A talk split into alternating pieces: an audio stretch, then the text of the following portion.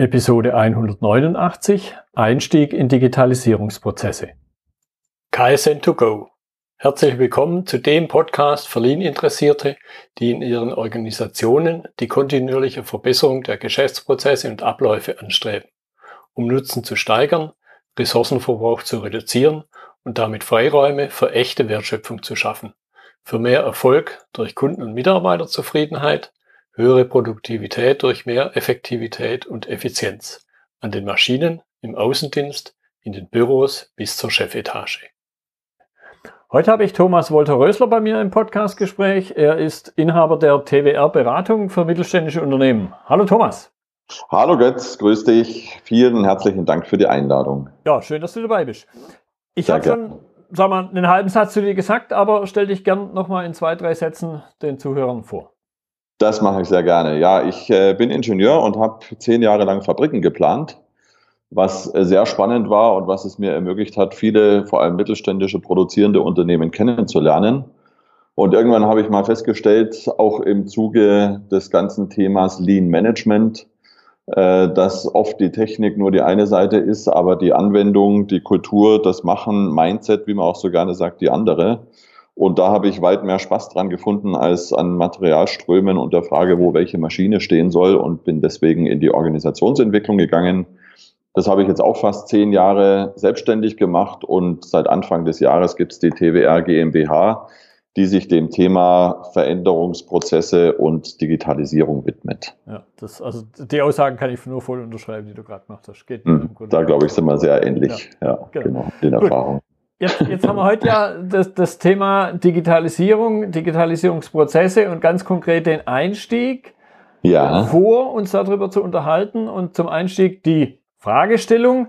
Was sind denn so typische Fragen, die sich eigentlich die Unternehmen bzw. die Entscheider dort vor dem Einstieg in die Digitalisierung beantworten sollten? Also das, glaube ich, lässt sich in vier Buchstaben zusammenfassen, nämlich der Frage, wozu? Ja. Äh, wozu tun wir das? Ne? Also es ist ja schon auch ein Halbthema momentan. Ich habe den Eindruck, in den Medien geht es ein bisschen zurück. Es gibt die ersten Statistiken, die auch sagen, das Thema Digitalisierung verschwindet ein bisschen wieder aus den Top-Management-Etagen. Nicht mehr prioritäres Thema. Ähm, und das, denke ich, ist ganz gut, dass der Hype ein bisschen verschwindet und dass die Substanz dann übrig bleibt. Mhm. Ähm, und ich erlebe einfach ganz viele Unternehmer, Geschäftsführer, die sagen, ja, das ist ja schön und gut, der Wettbewerb digitalisiert irgendwie auch, aber was haben wir damit zu tun? Mhm. Ne? Und da gehört zunächst mal natürlich, äh, sagen wir einfach Grundlagenwissen dazu, also sich vielleicht nicht gleich in die Details der Bitcoins zu stürzen, sondern mal zu sagen, wie, wie ist denn eigentlich dieses ganze große Feld der Digitalisierung? Inwiefern gibt es da Überschneidungen mit unserer Unternehmensvision? Mhm. Das heißt, an welchen Stellen könnte das für uns relevant sein? Wozu sollten wir denn eigentlich digitalisieren? Mhm. Weil ich glaube, wir sind uns einig, es ist eine Methode und ähm, Digitalisierung nur um der Digitalisierung willen ist sicherlich nicht das Ziel, sondern es geht darum, dass die Digitalisierung uns helfen kann, äh, unsere Unternehmensziele zu erreichen, den Kunden mehr zufriedenzustellen, was auch immer es denn sein mag. Ja, ich, ich denke, ich könnte mir gut vorstellen, dass du schon die eine oder andere Blüte erlebt hast. Ich habe es definitiv auch schon bis hin zu ja. von Geschäftsführung beschließt, das ist kein Thema für uns. Ja, genau. Kann man ja. auch machen.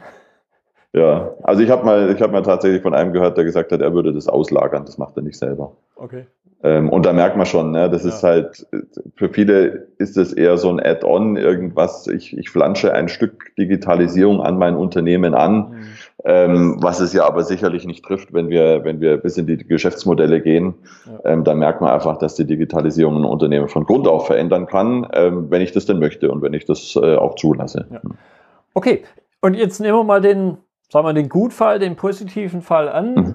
Die Frage nach dem Wozu ist passend beantwortet, zum Beispiel mhm. Geschäftsmodell mhm. und solche Dinge. Was sind dann deiner Erfahrung nach so die ersten Fragen, wenn man dann wirklich mit anfangen möchte, die man sich dann stellen sollte?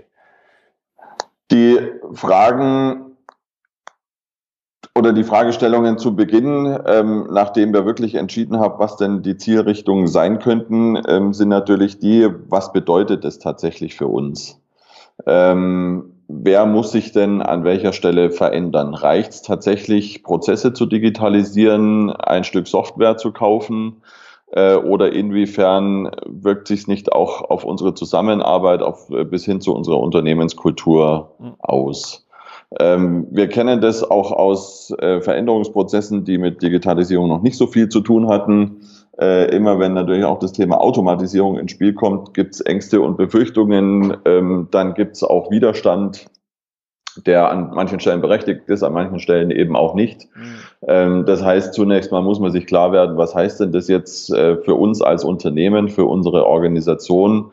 Wo wirkt sich das aus? Inwiefern haben wir alle Ressourcen, Kompetenzen mit an Bord oder wo brauchen wir da äh, Unterstützung in welcher Form?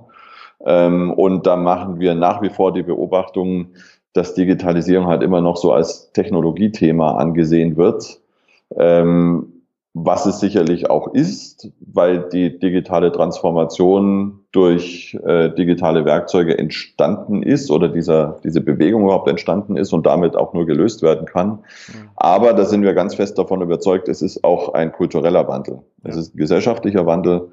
Ähm, und wir empfehlen also zunächst mal damit zu beginnen, alle mitzunehmen, bevor ich eben sage, ich äh, führe jetzt erstmal die Software ein und dann guck mal, mhm. wer da mit an Bord ist und wer mit unterwegs ist. Ja, ja. ja genau, den Punkt möchte ich noch ein bisschen vertiefen, eben den, den mhm. Faktor Mensch. Der, und der, wie du es auch schon erwähnt hast, glaube ich, die Veränderung an sich spielt eigentlich die größte Rolle. Ob da jetzt Digitalisierung drüber steht oder Automatisierung oder irgendwas anderes, auch Lean natürlich, hat genau. im Grunde immer der Faktor Mensch den entscheidenden Einfluss. Also ich kenne jetzt nichts, wo, wo es wirklich echt an der Technik gescheitert wäre. So ist es, ja. ja. Wir sprechen ja auch von der Veränderungslücke. Ne? Also ich kann ja eine Software kaufen, einspielen, anschalten. Äh, ich kann auch die alten Systeme dazu abschalten. Das geht relativ sprungfix. Hm. Ähm, nur diesem Sprung folgen die Menschen natürlich nicht. Äh, das wissen wir, das kann man gut finden. Als Projektleiter, der gerne schnell vorwärts kommen möchte, findet man das vielleicht nicht gut. Äh, ich glaube fest daran, dass es gut ist äh, und wichtig ist, das halt zu wertschätzen und zu sagen, okay, was brauchen denn die Leute, um da mitgenommen zu werden? Da brauchen sie wiederum das Wozu den Nutzen fürs Unternehmen. Sie müssen sich sicher fühlen. Sie müssen das Gefühl haben, dass sie einen persönlichen Nutzen davon haben. Ähm, sie brauchen die Qualifikation, sie brauchen das Gefühl, da nicht alleine unterwegs zu sein. All das sind vorbereitende Maßnahmen, ähm, mit der ich dann eben einen digitalisierten Prozess oder was auch immer es sein mag, äh, ein neues digitales Produkt äh, besser in den Markt bringen kann, hm. als wenn ich es einfach äh, nur über die Technologieseite mache. Ja.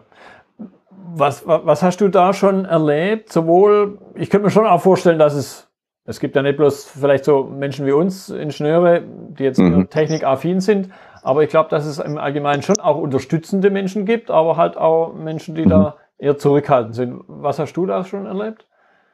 Ja, es gibt ja diese schöne, aus dem Change Management, diese schöne 262-Regel, ähm, die so ein bisschen Pareto-mäßig besagt, also wenn eine Veränderung ansteht, dann finden zwei von zehn die aus purem Prinzip gut. Mhm und unterstützen die, brauchen gar keine Argumente. Es gibt auch zwei, die finden es aus Prinzip schlecht. Da helfen auch keine Argumente. Ja. Äh, und dann gibt's die sechs in der Mitte, die zunächst mal sich zurückhalten, beobachten, wie geht denn diese Diskussion zwischen den anderen beiden Parteien aus und sich dann ein bisschen ausrichten. Ähm, wir brauchen natürlich für eine wirklich nachhaltige, wirkungsvolle Veränderung im Unternehmen die 80 Prozent. Und ähm, da hilft aus meiner Sicht zunächst mal Sicherheit zu schaffen und Orientierung zu geben. Hm. Es gibt halt wahnsinnig viele Befürchtungen, äh, die leider auch nicht offen geäußert werden. Und ich hatte da mal so einen äh, sehr spannenden Fall. Ein ganz junger Kollege aus einem Unternehmen und es ging um das Projekt und wie wir uns treffen. Und haben gesagt, Mensch, immer so alle sechs Wochen einen Tag. Das ist ein bisschen anstrengend, dann dauert es wieder so lang. Lasst uns doch Telcos machen. Mhm möchte man meinen, dass das damals im Jahr 2016 jetzt nicht das große Thema war. Ähm, es war aber ein großes Thema und der Kollege ist da wirklich in Widerstand gegangen. Ähm, auf eine ganz komische Art und Weise. Ich konnte die Argumente nicht nachvollziehen. Und dann habe ich gedacht, vielleicht hat er an sich da ein Problem und, und kann das gar nicht sagen und habe dann, bin er so vorsichtig, so ein bisschen diplomatisch auf ihn zugegangen, ähm, wie er denn diese Telcos bisher wahrgenommen hat und gesagt, ja, nee, er hat noch gar keine gemacht und dann stellte sich raus, der hatte einfach Angst davor, sich quasi technisch zu blamieren mhm. und hat die deswegen an sich vermieden. Mhm. Das hat er sich aber auch nicht getraut, ja. sich zu, äh, zu, sagen, ich kann das nicht oder ich habe da Angst. Danach war da Feuer und Flamme. Ne? Nach der ersten, also gesagt, ja super, da kann ich ja von überall. Mhm. Also da war es dann irgendwie logisch. Ähm, und da muss man auch ein bisschen, ein bisschen forschen und natürlich auch sehr, sehr wertschätzend unterwegs sein. Äh, also wenn ich dem gesagt hätte, ja, bist du zu blöd, eine Telco zu machen, dann wäre wahrscheinlich die Jalousie zu Recht auch für immer zugewiesen. Aber wenn man unterstützend auf die Leute zugeht, kommt man auch an die wahren ähm, Beweggründe für diese Zurückhaltung eben ran.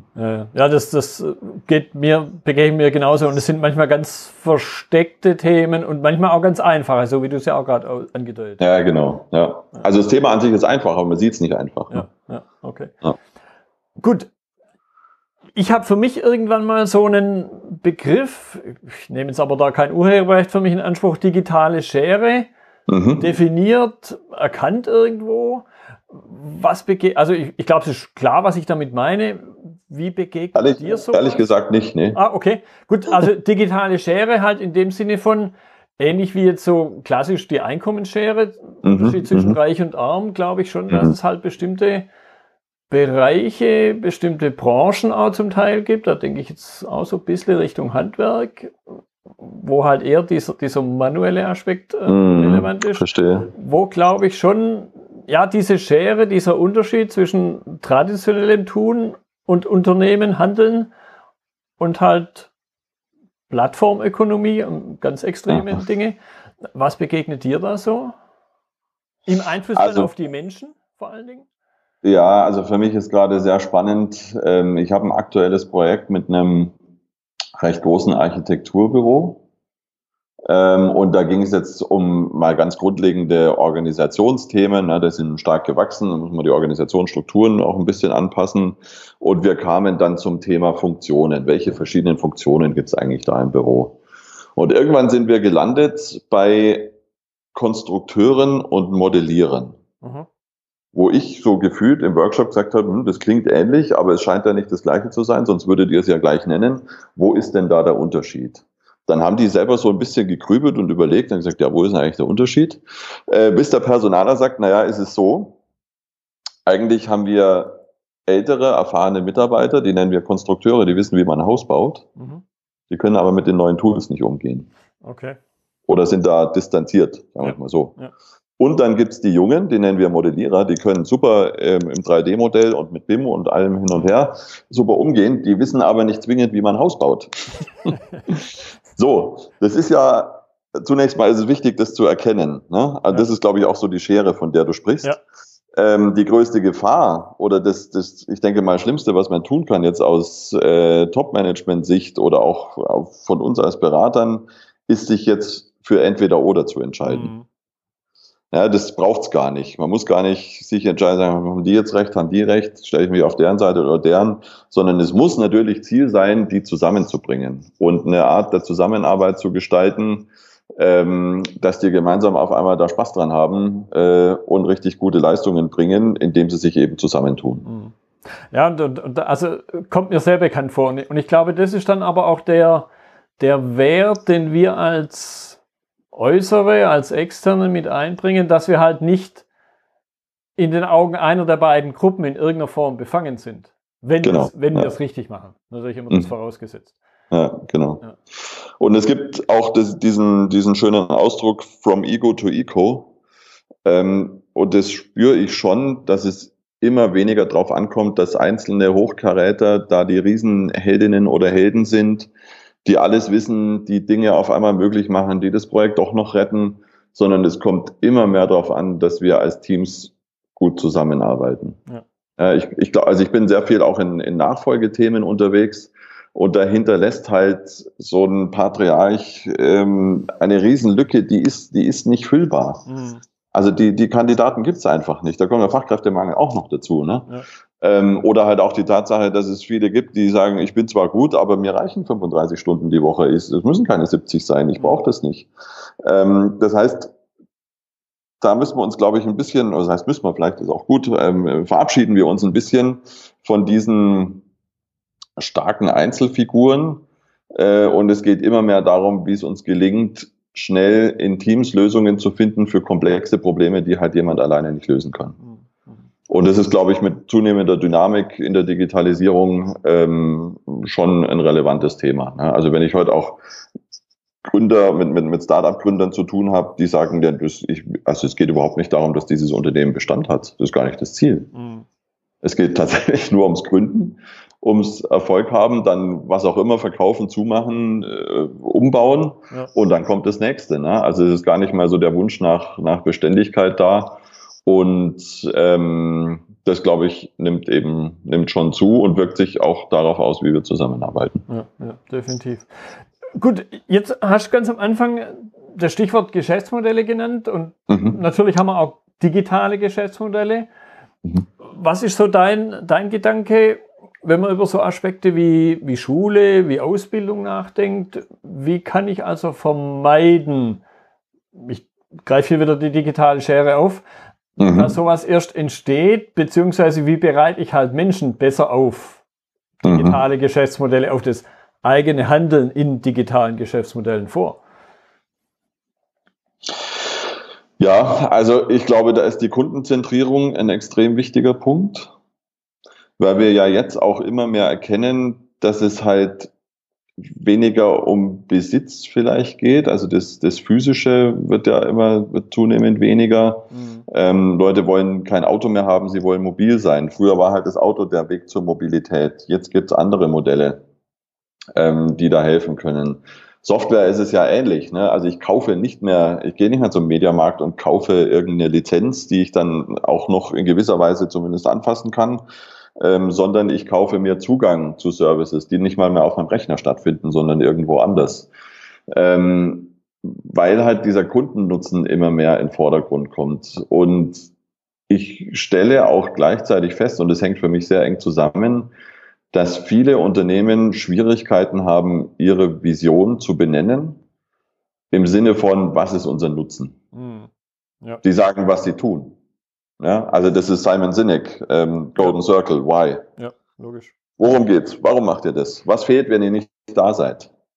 Da wird's bei vielen ganz schön schnell äh, dürftig. Und wenn ich dann noch nach OKR-Kriterien ähm, eine relativ harte Anforderung an diese Vision stelle, dass ich zum Beispiel sage, da darf kein Bier drin sein. Weil es geht gar nicht um euch, es geht darum, was beim Kunden passiert. Ähm, dann stellt es natürlich auch viel in Frage. Ne? Also wir machen nicht die besten Stapler, sondern keiner muss mehr was heben. Mhm. Das ist, da, da wird es mal spannend. Ne? Und da braucht es halt vielleicht auch keine Stapler dazu. Da hängt auch ein bisschen, glaube ich, kommt die Angst äh, mit rein. Aber das wäre, denke ich, das Eigentliche, dass man sagt, ähm, von Beginn an, weil du gerade Ausbildung erwähnt hast, worum geht's eigentlich? Mhm. Ja, was, was braucht der Kunde? Wofür ganz nach Lean-Kriterien, wofür ist er bereit zu zahlen? Was ist die eigentliche Wertschöpfung? Und ist es tatsächlich das, dass er sich noch um das Auto kümmern muss? Oder ist es nicht einfach, dass er zu jeder Zeit an jedem Ort irgendwo einsteigt und dahin fährt, hingefahren wird, wo er gerne hin möchte? Ja. Ja, und in dem Zusammenhang kommt mir gerade der Gedanke, weil ich gestern, wo ich ein paar Meter zu Fuß unterwegs war, nee, vorgestern war es min mindestens zwei von diesen E-Scootern äh, gesehen ja. habe, die Aha. halt so relativ unmotiviert an der Straßenecke standen. Im, im ja. Grunde ist aber genau dieser Aspekt, hey, ich will halt schnell mal geschwind irgendwo hinkommen und jetzt will ich nicht das eigene Auto aus der Garage fahren. Ja, genau. Das sowieso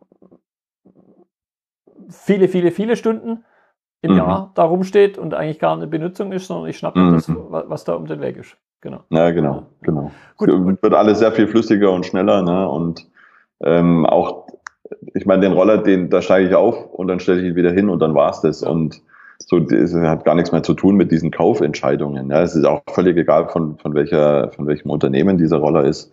Ja. Ähm, ich habe halt einfach Zugang zu etwas, zu Werkzeugen, ähm, mit denen mir geholfen wird. Ja. Ja. Und ja, zahle ich auch unkompliziert und dann war es das. Ja, und, und, und so lästig manchmal das sein kann, dass die Dinger überall rumstehen, in Anführungszeichen, habe ich hm. zumindest schon, schon die ersten Aussagen gehört. Und da glaube ich aber trotzdem, dass es ganz nützlich ist, in einem völlig übertragenen Sinne, dass jetzt den Menschen plötzlich bewusst wird, hey, es gibt ja so, solche Ideen. Mhm. Also mhm. einfach, okay, es geht gar nicht mehr um das Sache, die Sache zu besitzen, sondern es einfach nur nutzen, im wahrsten ja. Sinne des Wortes, zu können. Ja, genau. und, und dadurch die Aufmerksamkeit viel mehr auf diesen Nutzen geht. Ja, ja. Und das ist auch spannend. Ich meine, so ein, so ein in der Landwirtschaft so ein Maschinenring, wo man sich die Maschinen miteinander teilt, die Idee, die ist ja überhaupt nicht neu. Ne? Aber die hält halt jetzt Einzug ins, ins Privatleben auch. Ja. Ich glaube, da bricht auch ein ganzes Stück Statusdiskussion weg. Also Auto zum Beispiel als Statussymbol, ähm, was irgendwie nicht mehr, nicht mehr so wichtig ist, vielleicht weil es schon zu selbstverständlich geworden ist. Ähm, und, das finde ich eigentlich spannend, dass die, dass bereits bekannte Ideen, die ja auch denkbar logisch sind, die auch nachhaltig sind, dass die jetzt irgendwie immer mehr Anklang finden und die Leute sagen, komm, ich, ich will mich auch gar nicht kümmern um die Sachen. Ne? Ich will ja eigentlich nur die Fahrt haben, die kriege ich da und dann bin ich da ungebunden und zu nichts verpflichtet und äh, gucke dann morgen, wie ich da weitermache. Mhm. Okay, jetzt, jetzt hattest du angedeutet, also das unterschreibe ich zu 100 Prozent, diesen Aspekt nutzen. Mhm. Wie kriege ich das aber dann in auch wieder so eher traditionelle Aspekte wie Ausbildungsinstitutionen, Schulen, mhm. Universitäten, die ja manchmal auch schon ein paar mhm. Jahre auf dem Buckel haben. Wie, was ist mhm. dein Gedanke, wie kriege ich das da rein? Glaube gar nicht, ehrlich gesagt. Ähm, also wenn du Hochschulen ansprichst, dann habe ich eine ganz eigene Meinung. Ähm, die, diese Systeme, die sind ja sehr stark, die werden sich noch lange ähm, irgendwie absichern, die werden noch lange existent sein. Aber wenn wir mal ganz ehrlich sind, ich habe ähm, mal von der Studie gelesen, dass die, die heute zur Welt kommen, dass die im Laufe ihres Lebens wahrscheinlich acht Berufe haben werden, also nicht Anstellungen ja. oder Positionen, sondern Berufe, ja. von denen es fünf noch nicht gibt. Ja. Das heißt, dieser klassische Lebenslauf, dieser geblockte aus Grund, also Ausbildung, Schule, dann Berufsausbildung, dann die Erwerbstätigkeit mit dem Wissen, was ich mir zu Beginn geholt habe und dann ähm, das äh, Pensions- oder Rentendasein, das wird es ja ohnehin nicht mehr geben. Es wird ja alles defragmentiert, nee, eben nicht defragmentiert, sondern wird fragmentiert. Mhm. Ähm, und es wird sich alles auflösen. Es wird immer wieder Ausbildungsphasen geben, dann wieder Erwerbstätigkeit. Ähm, und da sehe ich größten Handlungsbedarf bei den Universitäten, dass die sich darauf einstellen, ähm, dass die Leute eben lebenslang lernen werden.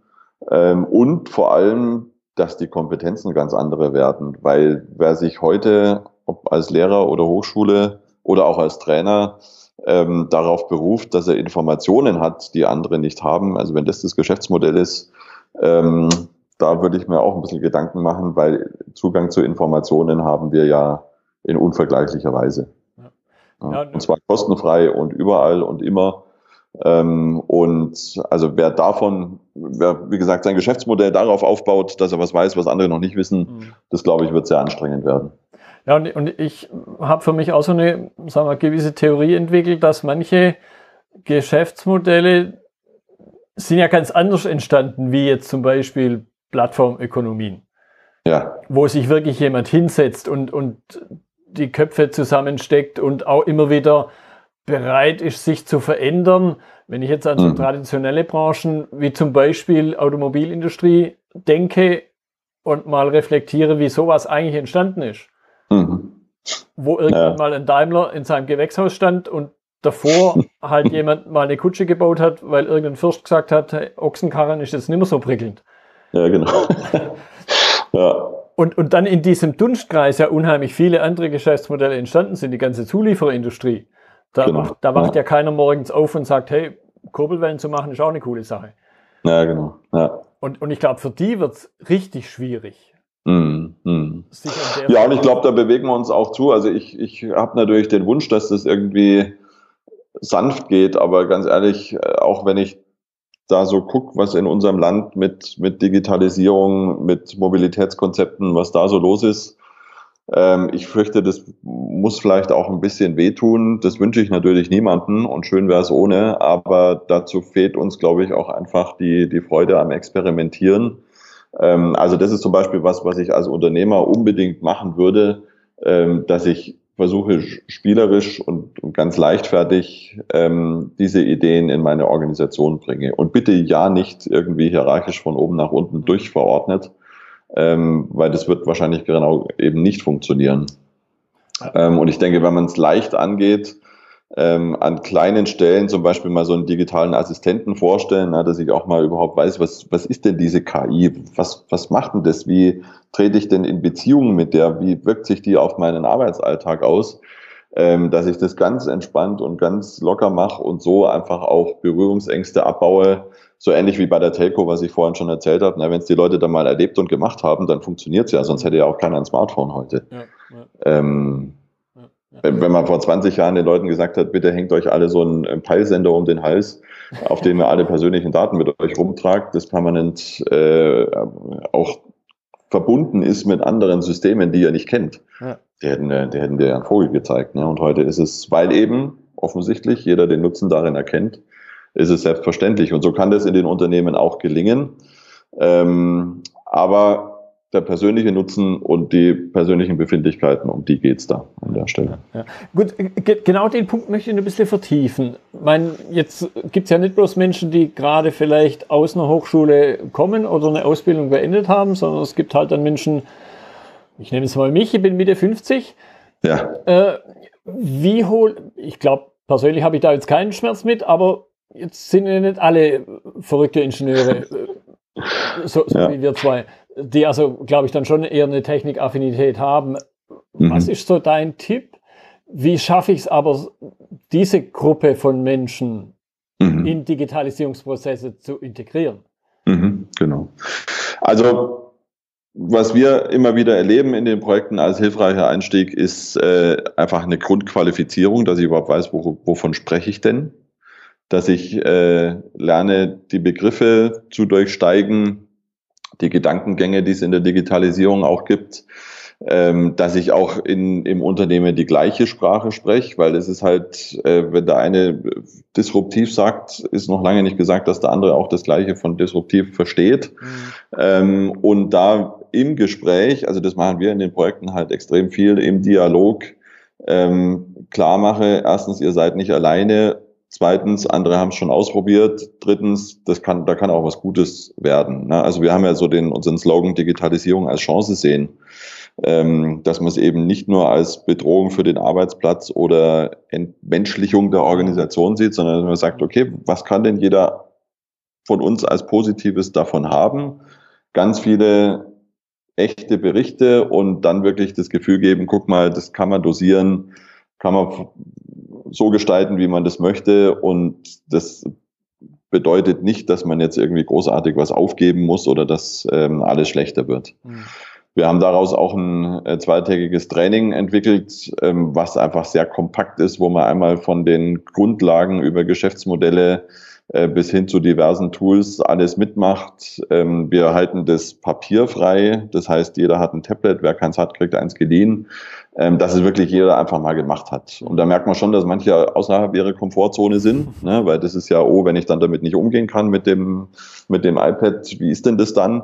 Danach sind sie aber Feuer und Flamme, weil sie sagen, ja, jetzt, ich, ich habe es probiert, das ist ganz gut, das macht echt Spaß. Da sind viele Dinge anders, aber keinesfalls alles schlechter. Mhm. Was würdest du sagen, so, so ein bisschen Richtung Abschluss, was würdest du sagen, wie ändern sich so, ja, im Grunde traditionelle Aspekte, wie Führung, Personalentwicklung durch Digitalisierung? Fulminant, fulminant. Also zum Beispiel Führung, ähm, wir sind der Überzeugung und daran arbeiten wir auch in den Projekten, dass äh, Führung eine ganz neue Rolle bekommt. Ähm, Führung bedeutet eben nicht mehr, die besten Entscheidungen zu treffen, ja, von diesen Heldengestalten, wie ich es vorhin genannt habe, mhm. sondern dafür zu sorgen, dass andere in die Lage kommen, die bestmöglichen Entscheidungen zu treffen. Weil eben niemand mehr alles wissen kann, auch nicht muss, weil die Lebensläufe viel brüchiger werden und gar nicht mehr Leute in Führungspositionen sind, die halt sagen, ich mache das seit 30 Jahren, ich weiß, wie das läuft. Ne? Weil die Anforderungen immer komplexer werden, weil es immer dynamischer wird. Ähm, deswegen, also Führung ist bei uns ein ganz zentrales Thema in den Projekten und in den Workshops, unter anderem auch bei dem DAX-Training. Ähm, und da merken schon auch viele, dass das irgendwie vielleicht auch gar nicht mehr immer so bequem ist, wie Führung vielleicht früher mal war, mit vielen Privilegien äh, verbunden, ja. ähm, sondern dass es letztlich auch so ein bisschen Vertriebsarbeit sogar wird, ne? wenn ich wirklich dafür sorgen muss, dass ähm, meine Belegschaft meine Ideen gut findet, dass sie sich auf den Kunden gut einstellt ähm, und dass sie Lösungen findet, die ich, die ich auch nicht kenne und wo ich dann natürlich auch vertrauen muss, dass das passt. Ähm, aber ich weiß es halt selber nicht besser. Ja. Ja, kann ich, kann ich auch nur, nur voll unterstreichen. Gut, Thomas, ich danke dir für deine Zeit. Das war, ich fand es eine, gute, eine gute Unterhaltung. Ebenso, über, vielen, vielen Dank für die schönen Fragen. Ja, über ein wichtiges Thema, dem man sich, glaube ich, nicht wirklich entziehen kann. So schaut's aus. Das sehe ich auch so. Das war die heutige Episode im Gespräch mit Thomas Wolter-Rösler zum Thema Einstieg in Digitalisierungsprozesse. Notizen und Links zur Episode finden Sie auf meiner Website unter dem Stichwort 189. Wenn Ihnen die Folge gefallen hat, freue ich mich über Ihre Bewertung bei iTunes. Sie geben damit auch anderen Lean-Interessierten die Chance, den Podcast zu entdecken. Ich bin Götz Müller und das war KSN2Go. Vielen Dank fürs Zuhören und Ihr Interesse. Ich wünsche Ihnen eine gute Zeit bis zur nächsten Episode. Und denken Sie immer daran, bei allem, was Sie tun oder lassen, das Leben ist viel zu kurz, um es mit Verschwendung zu verbringen.